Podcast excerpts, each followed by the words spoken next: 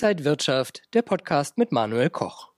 Die Gebühren für die beliebten ETFs sinken weiter. Das sind natürlich sehr gute Neuigkeiten für die Anleger. Doch bei einigen Produkten ist der Spielraum nach unten bereits ausgeschöpft. Was konkret das bedeutet, darüber spreche ich heute hier an der Frankfurter Börse mit dem Börsenexperten und Chefredakteur von Inside Wirtschaft, Manuel Koch. Manuel, vielen Dank, dass du dir Zeit genommen hast. Hallo David. Manuel, was konkret ist da bezogen auf die Kosten in den kommenden Jahren zu erwarten? Also die ganz klare Nachricht an Anleger ist, es wird günstiger, vor allen Dingen bei den beliebten börsennotierten Indexfonds, also bei den ETFs. Und viele haben ja da zum Beispiel einen monatlichen Sparplan abgeschlossen. Beim MSCI World zum Beispiel, da wird es in den nächsten Jahren vielleicht noch ein bisschen Spielraum geben. Und ganz klar, der Trend zeigt bei den Gebühren und Kosten nach unten. Und wo liegen da die Kosten?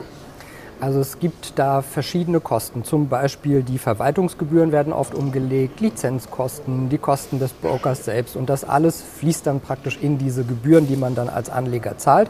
Und ich mache mal zwei Beispiele, wie es in den letzten Jahren und Jahrzehnten schon günstiger geworden ist. Die Gesamtkostenquote für alle Fonds im US-Geschäft ist von 0,91 Prozent im Jahr 2002 auf 0,37 Prozent im Jahr 2022 gefallen. Also in gut 20 Jahren fast um ein oder fast auf ein Drittel der Kosten gesunken.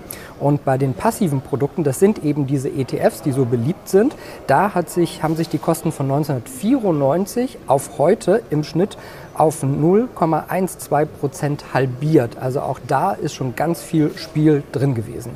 Sind das dann vielleicht teilweise sogar auch Lockangebote, diese niedrigen Kosten? Klar wollen Anbieter auch neue Kunden locken, den alten was bieten, dass die auch bleiben.